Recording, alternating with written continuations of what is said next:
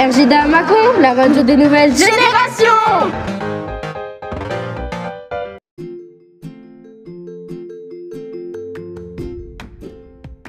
Bienvenue dans le podcast de Louana et Solène de l'école Jeanne d'Arc. À Macon, classe M1 et nous allons vous parler des bonbons. Très bonne écoute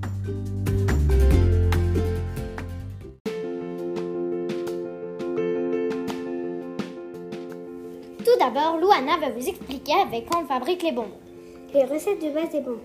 Les bonbons contiennent principalement du sucre, du sirop de glucose ou du sirop de maïs et de l'eau. Pour obtenir des bonbons durs, les ingrédients sont chauffés jusqu'à ce qu'ils deviennent liquides. Il faut ensuite ajouter les colorants, verser la préparation dans les moules et laisser refroidir. La première étape de la recette des bonbons mous gélifiés est la même que la fabrication des bonbons durs. Mais de la gélatine en feuille, de la gélatine de porc ou de la gélatine de bœuf doit être ajoutée au mélange liquide encore chaud.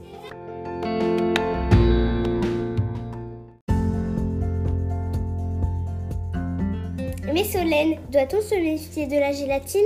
La gélatine est un aliment sain et naturel. Cette protéine pure présente de nombreuses vertus et occupe une place importante dans l'industrie alimentaire et d'autres comme la santé et la beauté.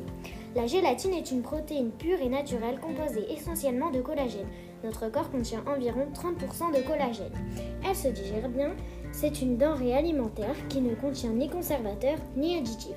La gélatine est capable de gélifier, épaissir, stabiliser, faire mousser ou lier l'eau. La gélatine est une substance solide, transparente ou légèrement jaune. Elle n'a pas de goût ni d'odeur. Son objectif, épaissir les bonbons pour obtenir la consistance souhaitée.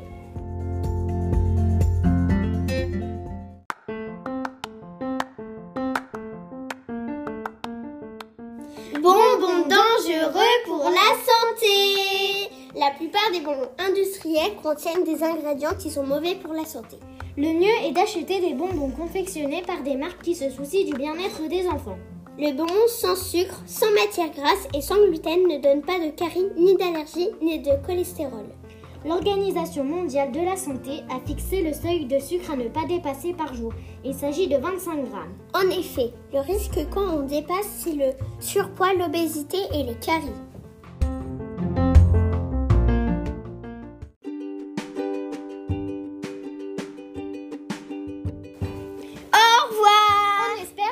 Podcast vous aura plu. À bientôt